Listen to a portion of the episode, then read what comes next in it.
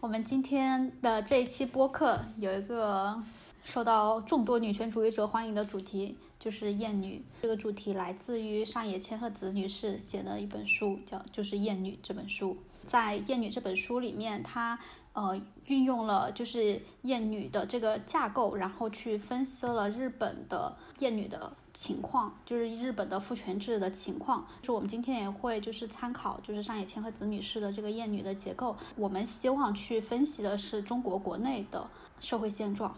嗯，我们先做一个自我介绍吧，朋友们。啊，观众朋友们，大家好，我是李四，我是一个妇女权益工作者。我从二零一六年开始在做妇女权益保障的工作，现在在做性别暴力的受害者的支持小组，比如说会陪同当事人去报警，然后提供心理支持、提供法律支持、提供就是尽可能的支持。好，大家好，我叫小严，然后呃和李四一样，我也是二零一六年开始做妇女权益相关的工作，然后我主要的工作内容是写。与性别相关的文章和实时评论。最近呢，我比较关注的是性别与历史这一方面的内容。然后非常开心有这个机会和两位一起谈论《厌女》这本书。呃，大家好，我是王芳，是一个社工。嗯，那我自己从二零一二年我还在大学的时候就开始关注女权主义，以及参与一些女权的活动。这些年一直多多少少在做一些女权的工作。就上野千鹤子女士在《厌女》这本书里面，她说的厌女症指的是什么呢？在这本书里面，它具体指的是以厌女症为核心机制的父权制，男性占主导地位，让女性遭受歧视和暴力的体制。男性的女性蔑视和女性的自我贬低，这是上野千鹤子女士在《厌女》这本书里面具体的用语。如果你们向别人介绍什么是厌女症的时候，你们会怎么介绍？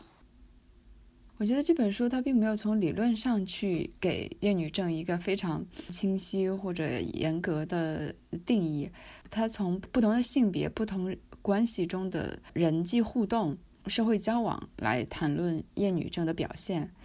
根本上来讲，就是厌女症，还是因为把女性当做一个嗯客体，当做一个符号，被动的主体，而不是一个独立的个体来去对待。在这个父权的体制中，就是在我们成长的过程中，都都在内化这种思想，就是蔑视女性的思想，贬低女性的这个思想或者行为，所以。最终就是，他就说，在不同的性别身上，其实那个本质上都是贬低女性。对我觉得这是厌女症的本质。我对厌女的最印象深刻的一个评论是来自一篇文章，里面讲到厌女是一种制度，而厌男是一种情绪。我觉得这句话很有道理的是，厌女症它，嗯，它是一种制度，从而使女性是一个他者的身份，然后被贬低、被蔑视。从而变成一个社会上的弱势群体，而厌男并不会达到同样的效果。每一个群体都会被厌恶，但是只有厌女让女人成为了一个弱势群体。嗯，我现在就会觉得厌女症它就是男性占主导地位，然后让女性、其他的弱势群体遭受歧视和暴力的体制。厌女症它可能就会有两个方向，一个是男性的女性蔑视，一个是女性的自我贬低。你们有可以举一些例子吗？讲到这个女性的这个自我贬低，她讲女儿在成长的过程中，逐渐发现她的母亲是可以被轻视的，因为她的父亲在不断的轻蔑母亲。再往前溯源呢，就是因为父亲找到了一个可以轻蔑的结婚对象，就是也是所谓的男高女低的这样的一种传统的异性恋模式。女性比男性，不管是从社会地位、经济收入还是等等上面，都是低一等的。然后男性可以随时随地的贬低她，女儿在这样子的家庭环境中成长，也会觉得贬低母亲是可以接受的。在成为一个成年女性的过程中，也会不断的去比较，说我是要学习父亲的语言，还是学习母亲的语言？学习母亲的语言意味着我我要接受自己就是一个次要的人，我要接受自己是一个可以被随时被贬低的人。所以我觉得这个过程中会产生很多自我厌恶的情绪。针对女性和蔑视跟这个自我贬低本质上是相通的，所以就是我们是说厌女症就不光是呃男性有，女性其实也有厌女症嘛。再说到就是男性对女性的蔑视的话，男性是从来就不把女性当做一个独立的个体看的，而是作为一个符号化的，就是女性。其实书里讲到说，呃，比如说男性喜欢超短裙，这个他喜欢的是超短裙这个符号，或者任何的女性穿上超短裙，可能他们所想象的女性，他们所喜欢的女性是一个符号化的女性，并不是真实的。女性在争取权利的时候，因为这个本身的社会的分配是不不平等的嘛，男性是获得很多的性别红利的。女权运动的发展其实意味着说，男性要会需要。放弃自己的一些利益，发生到这一步的时候，其实很多男性可能就会不想舍弃自己的利益。嗯我想到就是有一部电影叫做《达格兰制造》，它是在英国争取同工同酬的呃一个电影，女性在一段时间内罢工。其中一开始的时候，有一对夫妻，他们都在这个工厂里工作。一开始的时候，这个男性是支持这个女性的。当女性罢工，让整个工厂都停止停工的时候，这个男性也不得不停工在家，因为这个女性要出去去做组织的工作，去做演讲。男工和女工之间的矛盾就开始出现。她老公就跟她讲：“我也不家暴你，你你为什么要做这些？”很多男性会认为说：“呃，我。”对你没有暴力的行为，那你还想要怎么样？很多男性都不能真正的接受女性作为一个独立的课题，嗯，个体，女性拥有独立的思想，以及女性要争取作为一个人的权利，以及在这个社会中女性可以争取的利益。我觉得就是在性别关系里哈，大家都认为女性是一个嗯依附者，在很多时候。就是，尤其是男人认为对对女性的攻击最恶毒的一句话就是：哎，你嫁不出去，你这样怎么找到男人？男人认为这是非常有杀伤力的一件事情。我印象非常深刻的就是我五六岁的时候就在想，就是我未来的择偶对象，未来我要选一个什么样子的人结婚。那个时候我的标准就是要选一个就是对我弟好的人。对，现在想来就会觉得很有毒。我一开始在看《厌女》这本书的时候，我其实不理解，就是女性厌恶、女性的自我贬低到底指的是什么。到了现在，我慢慢就会觉得，在我身上就一个表现，就是我对于偏离主流规则的恐惧。比如说，我有很长一段时间都会担心自己是不是太胖了，包括就是对性的贬低。我的另外一位同学呢，有个两三个男朋友的，我就会发现其他的亲密的朋友对于这位朋友的评价，就在这方面就就会降低。我从小就对厌女症有很深的感受，因为我从小就不被鼓励说表现出女性化，这是矛盾的。一方面，比如说我爷爷会会夸奖我勇敢果断，然后周围的奶奶会讲你怎么这么不文静，不像个女孩子。就是又有一些人的声音暗示我说文静是女性应该遵守的，但是它并不是一个多好的特质。就是文静并不会让你成功，属于女性的那些东西是被贬低的，不获认可的，也得不到收益的。你可能只会得到一些你很文静、你很乖的一些夸奖，但是没有更多了。这样子的一个教育让我不得不去厌女，就是我会厌恶所有跟女性气质有关的东西，甚至有一些气质是好的，比如说温柔，比如说包容，传统上给女性强加的这样的一种性格，其实它是好的，但是我们的社社会好像并不鼓励这些东西，所以让我也开始摒弃这些东西。上野千鹤子在这本书里。有治愈到我的一点就是，每个女权主义者都有厌女症。我觉得这一点是让我觉得非常释怀，就是我不必再为自己有厌女症这件事情而苦恼，因为我我们所有人都生活在一个厌女的环境里。但是我们开始反思，开始批判它，正是这些反思才让我们变成了女权主义者。小严讲的这个其实也是说，因为从近代来讲，就是。女性的社会地位的提升，相对较少的去扮演传统的性别角色，在突破父权社会给女性的各种标准，女性的公共参与越来越多。就从这个角度来讲，就是说女性在进步，但是男性没有，就是男性还是大部分时候就在固守传统的性别观念，就是包括在嗯，所以这这个就这个就导致在很多男性在婚恋市场上就是。失利，就他们可能就找不到对象，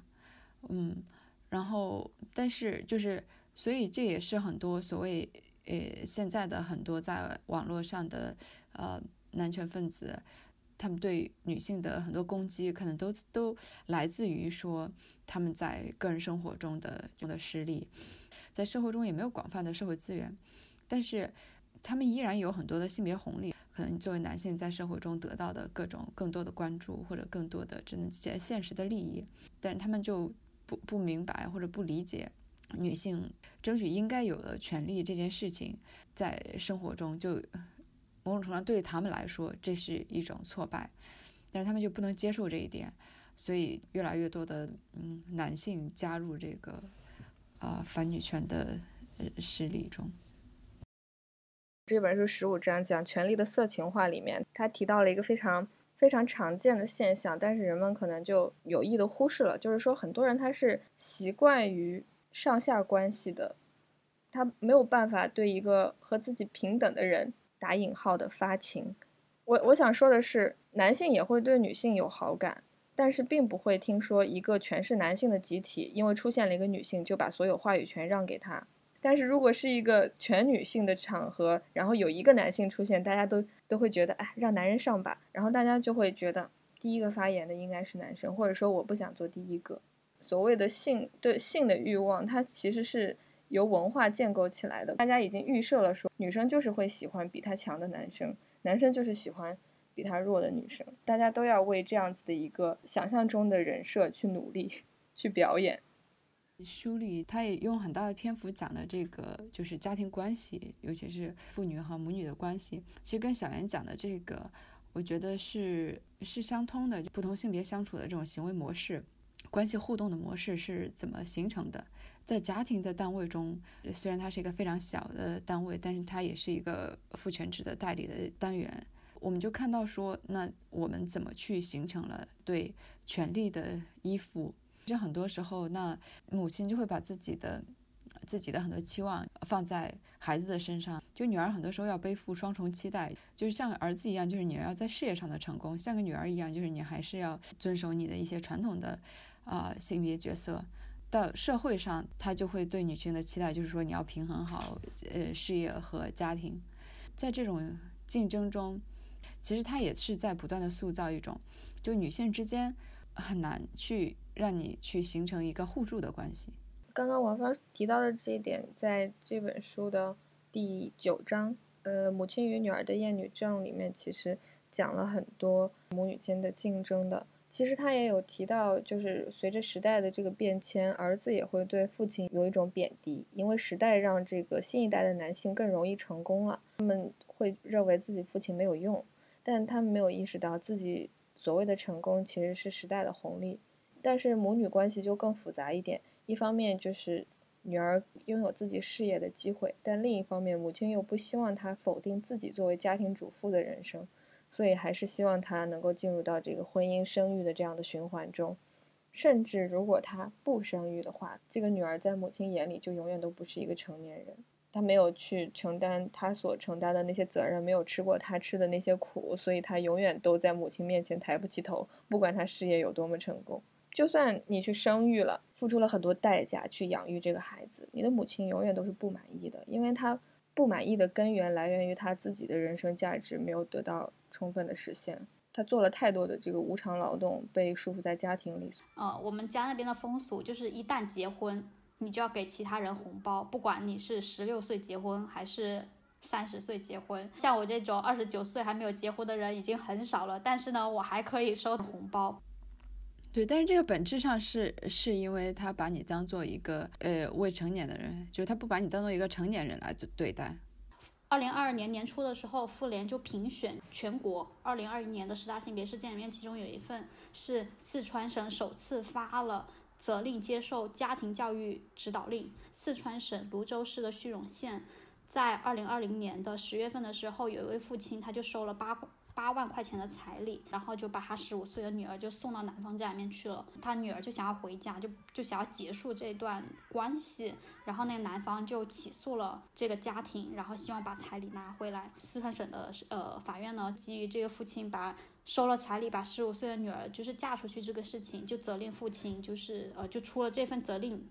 就出了这一份责令，接受家庭教育指导令。这份指导令，它其实就是要求他的父亲，比如说去某个政府机关，然后接受一次教育，然后就结束了。我们其实也会知道，就是可能当当地还会有很多这样子的情况。我们还可以就是做另外一个类比，违规驾驶。就会被开罚单，就要接受安全驾驶教育，就会受到很多处罚，比如说罚钱、罚分。像这种就未成年女儿被嫁出去，然后父亲收彩礼，或者是在很多家暴案件里面，国内普遍的情况就是相关部门可能就不会要求，就是对施暴者进行教家庭教育，更不用说就其他的惩罚，比如说呃家暴法里面规定的告诫书、人身安全保护令，或者是离婚。我们都知道，就是现在这些就其实还是挺难的。家庭教育的指导课，这个算一种惩罚的话，就这种惩罚一定程度上是好的，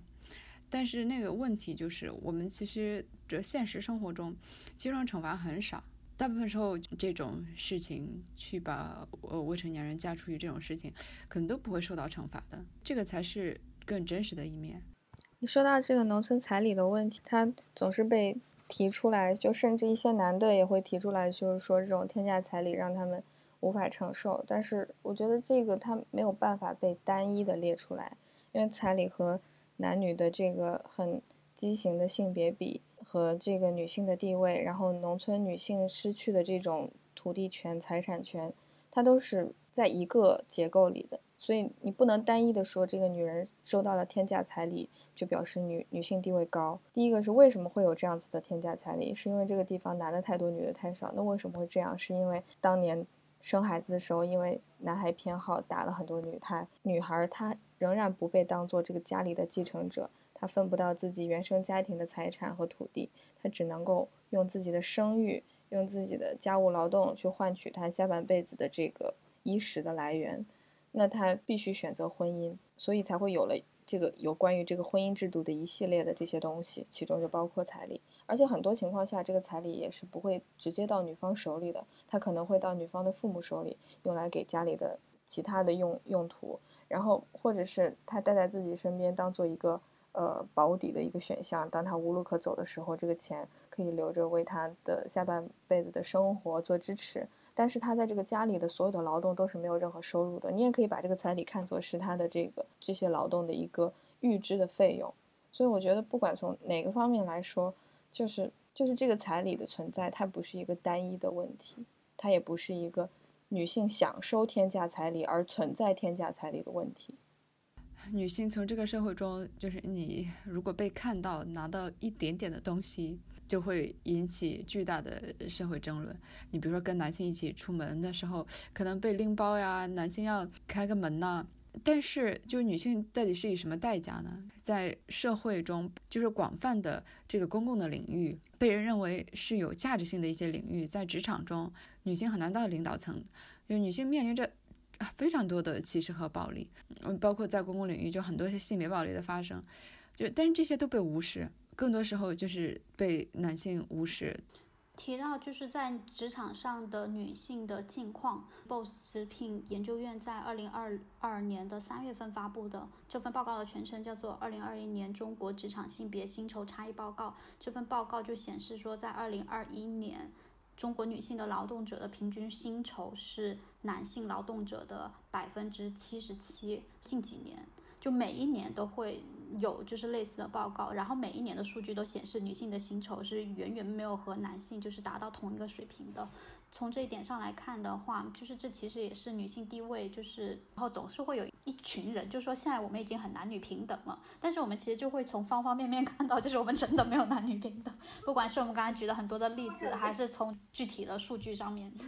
教育部在二零二一年和二零二二年，他都有发，就是关于做好今年的高校招生工作的通知。教育部就明确规定说，除了军事国防，除了一些特殊院校和特殊专专业以外，男高校不得规定男女生录取比例。除了教育部规定的这些特殊院校，除了这些特殊专业以外，其实会有大学还是规定了男女比例。比如说在采矿工程专业，或者是航海技术，或者是交通运运输这些专业，其实都规定了男生报考。呃，上海软科对中国的所有国内大学的这个数据测评里面就显示说，在二零二零年的高校里面，女生的比例是百分之五十二。但是在九八五的大学里面，女生就是仅仅只占百分之三十五。说九八五院校里面，理工类的专业就是比较多，男性会得到优待，女性就是会在嗯文科类的专业会比较多一点嘛，比如说护士，然后教师，然后制药、医疗之类的，女性的从业者就占比就比较高一点。但是呢，很多新闻它的标题都是庆祝男性占比提高，比如说就会庆祝男性在医疗、教师。这种男性非常少的，但是其实薪酬也很低的这样子的职业，男性的占比提高了。但是他也庆祝，就是在理工科类的专业里面，男性的占比提高了。就是没有人阻止男性进入女女性占优的领域，但是人们并没有邀请女性进入男性占优的领域。文理科分直接影响到之后的就业，呃，人文社科领域不怎么赚钱。然后 理工科比较能赚钱，就是《厌女》这本书里也讲到了，它作为一种现象，其实影响了整整一代的女性。比如说我们母亲那一代，她们的经验却是女性在这种需要集体协作的领域可能并不占优势，所以会鼓励女儿去学一门技术，可以单干。就是这个是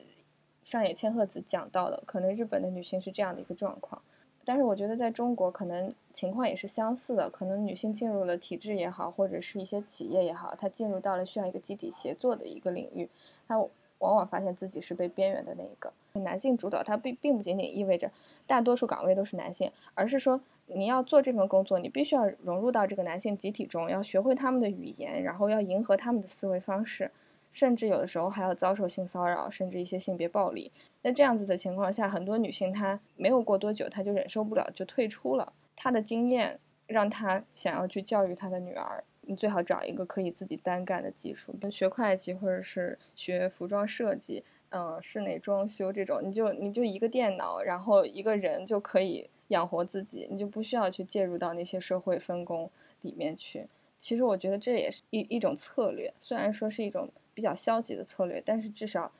这也是母亲那一辈的这个血和泪总结出的经验。是，这也是说明，就是在这个公共的领域，女女性想想要去获得更多的发展机会是非常困难的。就其实包括在那个书里讲那个东电女职员的事情。其实他有讲到说，那个女性，比如说为什么获得那个工作，是因为她爸之前在那个工作公司里工作，她自己本身取得呃大学文凭，这个本身也是重要的了。对，里面有一个很重要的时间点，是一九八五年，在日本通过了一个男女雇佣机会平等法，然后在这个法案出来以后，才有了第一批进入到管理岗位的女性。在此之前，可能女性就是作为那种，呃，就是就是泡咖啡、打扫卫生、端茶倒水的。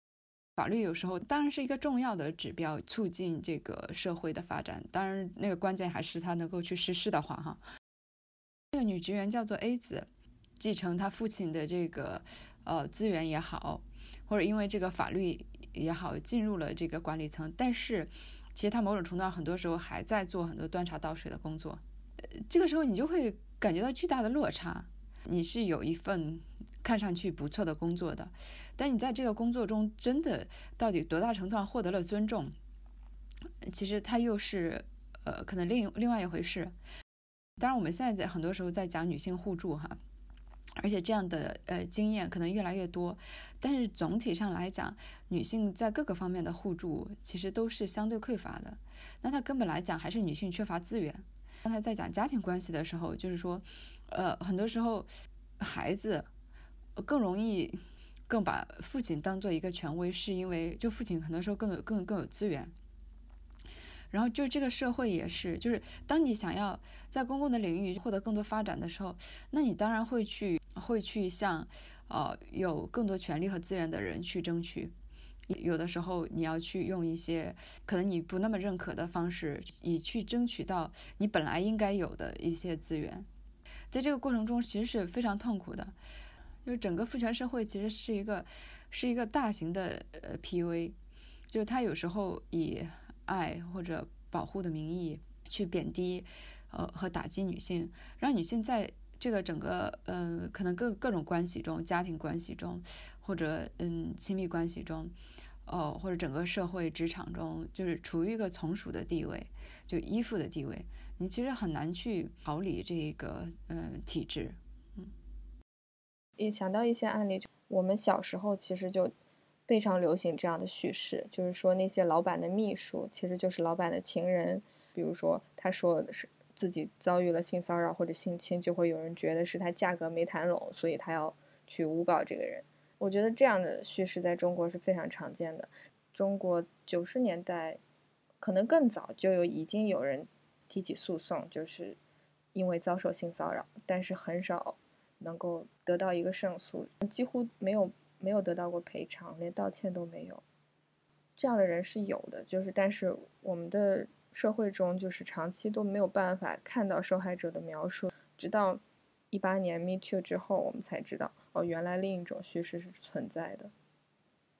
我女性作为受害者的这个叙事，哈，是由于在中国可能是这呃二三十年才出现的事情。就不仅说女性作为这个性性骚扰，包括在家庭暴力作为家庭暴力的主要受害者，其实也是嗯，可能九十年代才开始慢慢去浮现的。我觉得谴责受受害者的这种思想真的是非常的根深蒂固。嗯，那我自己因为小时候也有这个家暴的经历，嗯，就是我们其实很少都会去想说为什么父亲可能他他有暴力的行为，为什么他没有受到惩罚？我妈她也遭受暴力，那她也是一个受害者。我我可能很长一段时间都也有一个谴责受暴受害者的这个思想，就是说，那他为什么不离开我吧？其实我在成为一个女女权主义者之后，还还跟我妈讲过，就是嗯，她为什么不离婚之类的。我的意思是，就是这种受害谴责受害者的思想是非常的根深蒂固的。那它背后其实当然也还是说女性的这种贬低和厌恶，男性其实有很多的暴力的行为，但是他们的行为很少被惩罚。就这个社会中设置了非常给女性设置了非常非常多的困难，让女女性难以得到发展，以及你难以获得获得帮助。比如我们大部分人可能身边有家暴的行为，所有人都是劝那个女性，就是日子还是要过下去啊，为了孩子呀之类的。在法律的层面上，一个社区中或者一个小的团体中，一个呃村子里。这个男性不会因为他的暴力行为被怎么区别对待呀？他不会失去什么东西。在这个父权文化里，暴力是被默许的，就是大家都很想过和平的日子，但是大家也都默认说，必要的时候还是要使用暴力的。这种想法非常普遍。比如说，大家都觉得打孩子不对，但是该打的时候还要打。这个社会中充满了暴力。大家也觉得，就是靠个人的力量无法改变这样子的环境，就是，嗯，我们只能适应这些暴力。但更多的时候，就是是男性的暴力是被默许的。当然，女性的暴力其实很少了。但如果女性要去反抗，很多时候对女性的一个污名就是说所谓的泼妇骂街。其实我们另外一个角度是，女性为什么去骂人，其实可能都是有原因的，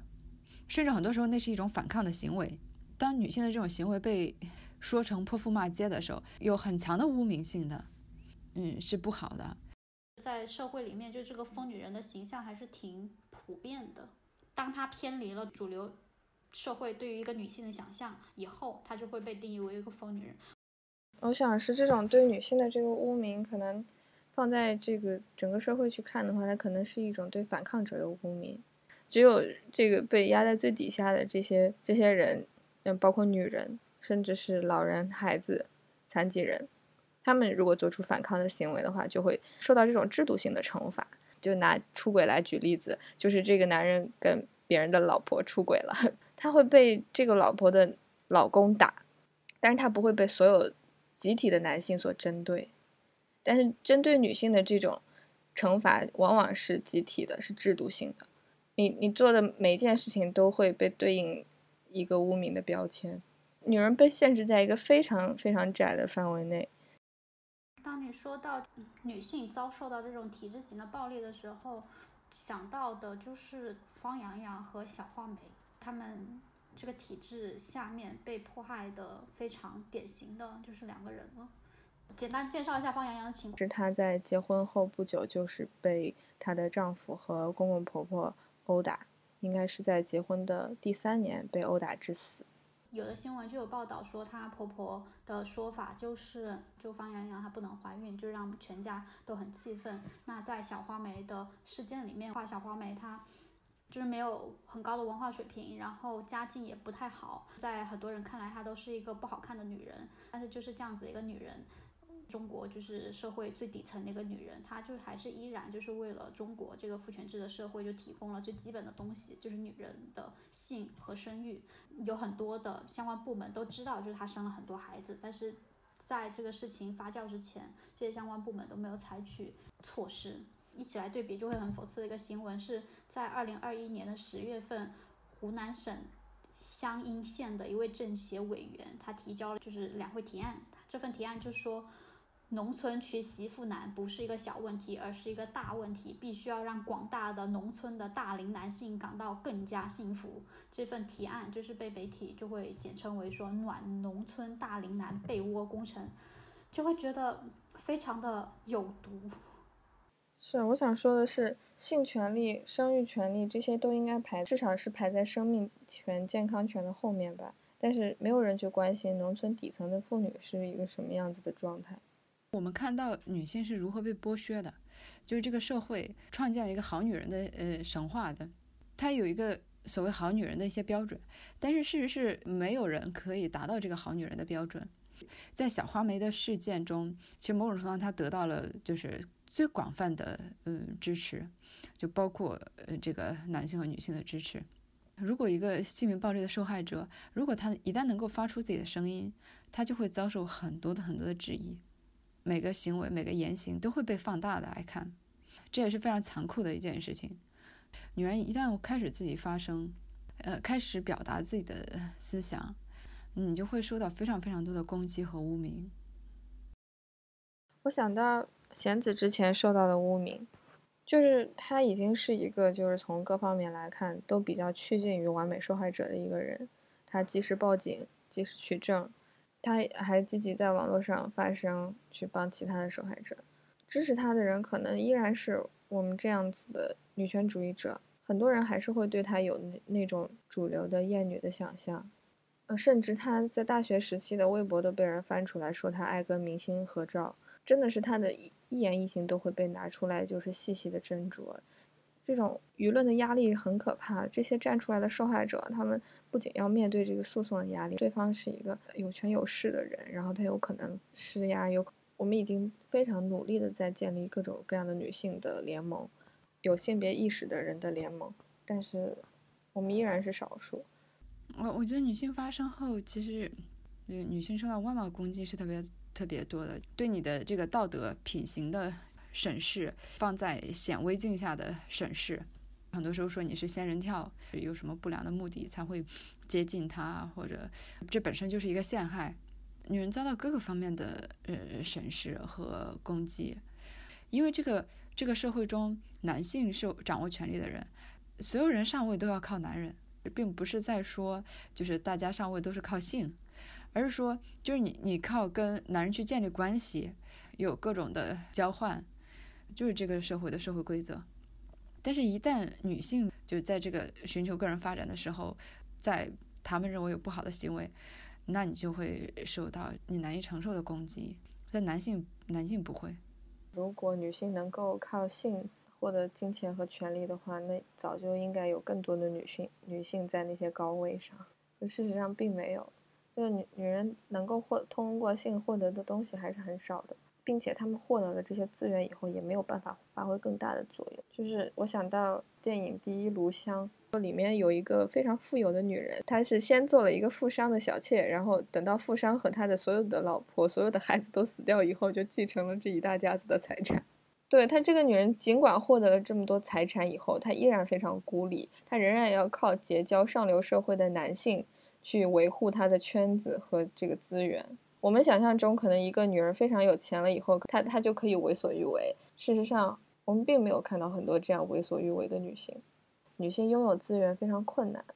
所以结成联盟就更困难，因为这个联盟或者说这这些连接，它是要靠资源去维系的。我们前面有讲到，就是女性是有联盟的，但是我们现在也讲到，就是女性的联盟是很难的。我们其实还是会期待一个女性的共同体嘛。首先是这个我们对于女性共同体的想象是什么？其次是那在我们的生活里面，就是可以举一些例子吗？真的有出现，就是我们和其他女性的互动是怎么样子的呢？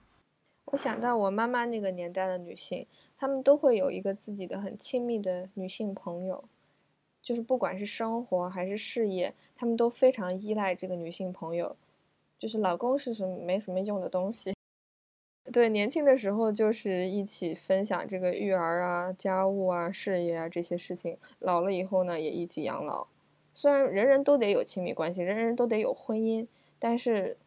你不能够指望这个婚姻它给你带来什么。你就就像一个吉祥物，你就把它供在那里。你真正在生活中能帮上忙的，可能还是闺蜜。然后到我这一辈呢，我可能会更希望有一个有一个女性社群，就是不一定。我一定要和某一个人建立一对一的关系，但是我可以有一个社群，在我需要的时候支持我，可以充实我的生活，这已经是非常难得了。在现在这样一个环境，这样子的社群呢，我觉得可以以最小的资源去维系它，就是大家并不需要往里头投钱，可能只是需要就是住的比较近，在一个城市，或者是我们在疫情期间被各自困在一个地方，可以每天晚上。视频聊天，我觉得就是我们能够以最小的资源去维系它的一个一个女性社群。从广泛性上来讲，建立女性的友谊、女性的共同体、女性的同盟是非常困难的一件事情。它并不是说在小的范围内它是不可能的。从另外一个角度，就是说随着社会的发展，其实我们也看到女性越来越多的发生。Me Too 的呃运动中，我们也看到这个广泛的呃女性之间的呃同盟的关系，大家都在做新的尝试，如何建立女性之间的互相的支持和同盟。因为其实我们刚才讲很多哈，就是这个父权社会其实在分化女性，呃，让女性之间互相的指责，嗯，甚至就是女性之间有存在这个呃厌女的行为。但是，就是当我们去识别出来这一点之后，就就是它有，它是有利于我们再重新去建立同盟的。呃，在各行各业的呃女性的参与的人数占比来讲，都有所提升，一定程度上，哎，非常明显的就是女性不婚不育的，呃，其实也越来越多。呃，社会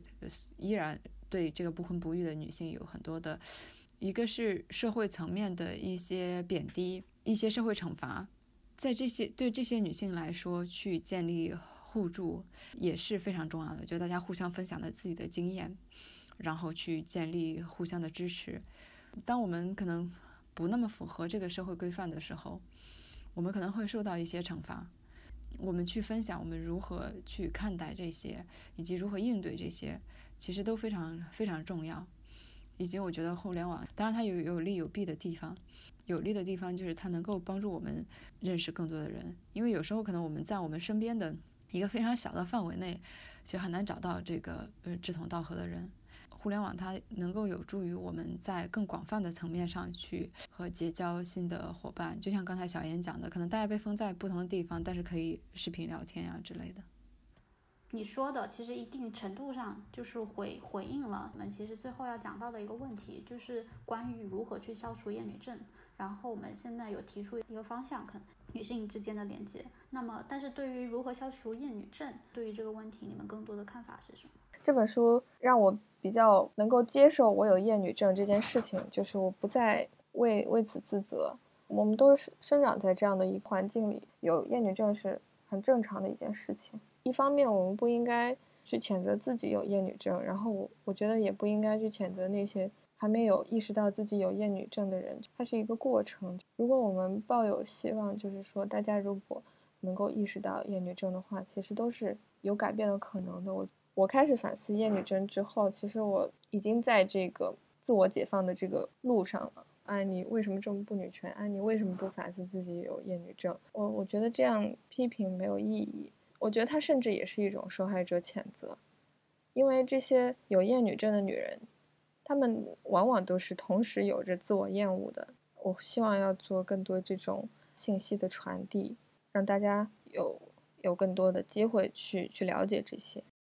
对，像小严讲的，我觉得我们去学习、去了解厌女症。去识别厌女症，就是都是非常重要的，有助于我们去揭露呃父权社会的一些话术和阴谋。就是其实我们刚才讲了很多对于女性的规训，对于女性的这些双重标准，对于女性的污名，识别出来这些，就是可以一定程度上消解他们对在我们身上的作用。拥抱污名是呃女权主义者一直在用的一个策略和方式。当你在攻击我是婊子的时候，那我就是我就是一个婊子。就是首先这种攻击它本身就是没有意义的，它就是很多时候是对人的一个品格的侮辱。有一个例子就是我们可以看男性是怎么去消解这种呃所谓攻击的。有一个词是直男癌。很多攻击性的言论可能都是跟女性有关的，都是带女字旁的。但直到就是有人发出发明出来“直男癌”这个词的时候，就很多女权女权主义者都非常的开心，哈，像是有了一个女权主义者有了一个武器一样。但是我们发现，就这个词很很快就被男性给消解掉了。他们就就说我就是直男癌，并不觉得这是对他们有多大杀伤力的一件事情。对他们杀伤力最大的还是对他们这个生殖器的侮辱。就是对他们的这个阳刚气质的侮辱，我觉得，因为直男癌反而是在肯定他们的某种男性气质，我就会觉得，天，你看我多阳刚，你看我多像个男人，我就是直男癌。对，对于一些人可能就真的是这样子的。我的意思是，就是我们其实可以怎么去学习、可看待这些不必要的污名和攻击。第二个，我觉得建立女权主义的论述是非常重要的。在厌女的这个书里就讲到说，讲到有一个地方就是说，很多慰安妇就是讲我不是慰安妇，就慰安妇这个词确实是让人很不舒服的一个词，从广泛的层面上没有另外一个词去替代。当我们在说我们不是什么，我们不想是呃被男性凝视的这种客体，我们不想是父权社会下的这个被设定的女性的这个角色，那我们是什么？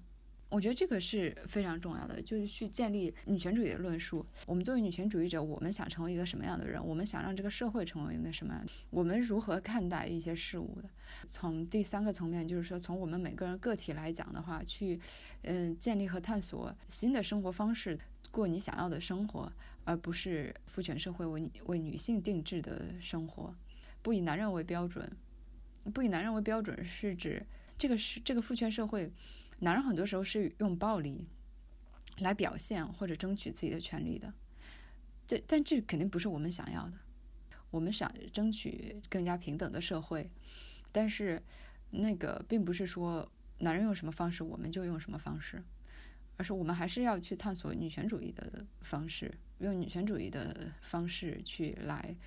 生活，并不是说已经有一个清晰的标准，而是这是一个过程。最开始的时候我说。我会觉得厌女症就是一个不断的去遭受歧视和暴力的这样的体质。从这点出发，然后去回应，就是要怎么消除厌女症的话，我就会觉得，就一方面是反思自己身上的厌女症到底是什么。就如果我们每个人身上都有厌女症的话，那我自己身上的厌女症是什么？那另外一方面就是可以怎么样，就是尽可能的去给其他人提供支持和帮助。但我们在说父权制社会就是要把女性给割裂开来，要让女性非常的困难去结成女性群体的时候，我有一个刚才就是没有找到机会去讲的，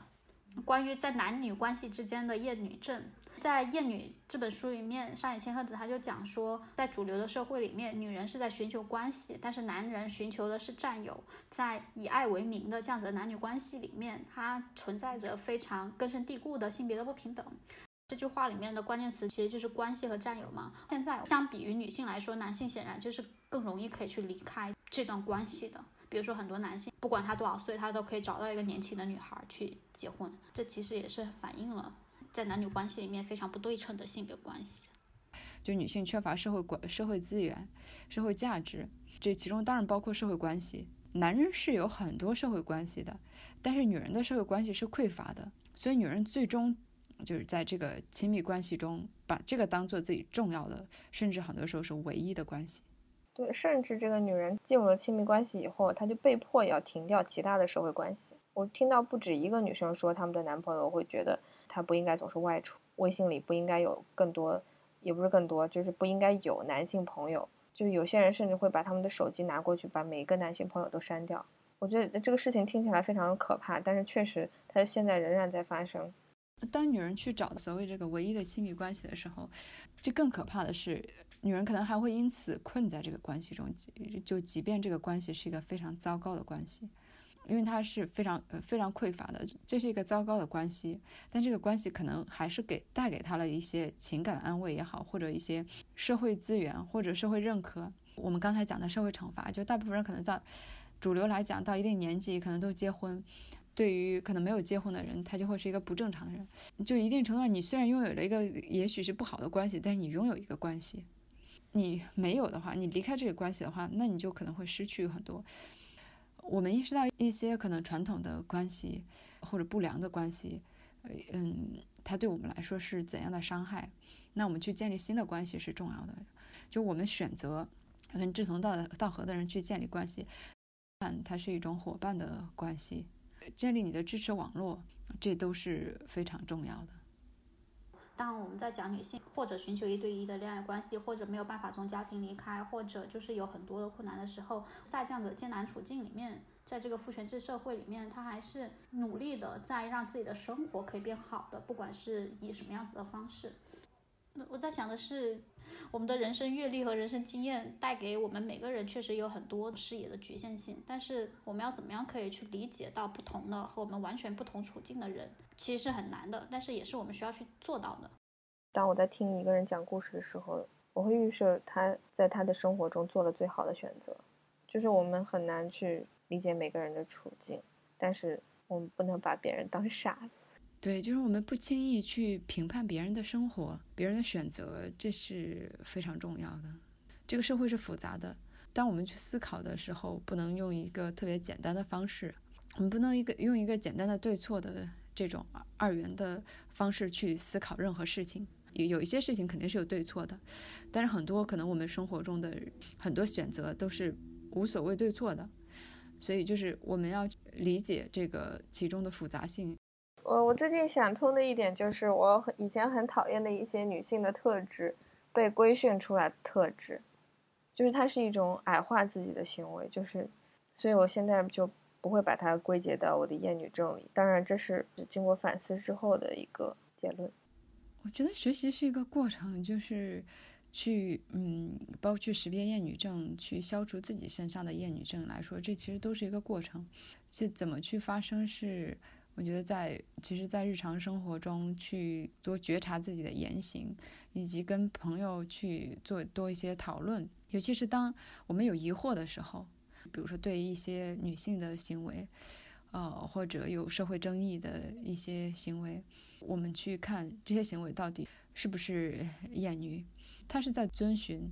或者加强所谓传统的性别角色、性别规范的一些言行，还是？探索新的新的生活方式。但我们觉得，就是现在的父权制的社会拥有了一套我们不赞同的规则和标准，觉得可能就是我们就是要去寻找我们所期待的这样子一个理想社会的，或者女权的、性别友好的、多元的这样社会，它应该要有的一些规则。所以，其实最重要的还是就是我们要做一个有原则的人。但是，这个原则到底是什么？我们需要去不断的反思。那我们今天的节目就到这里，谢谢大家的收听。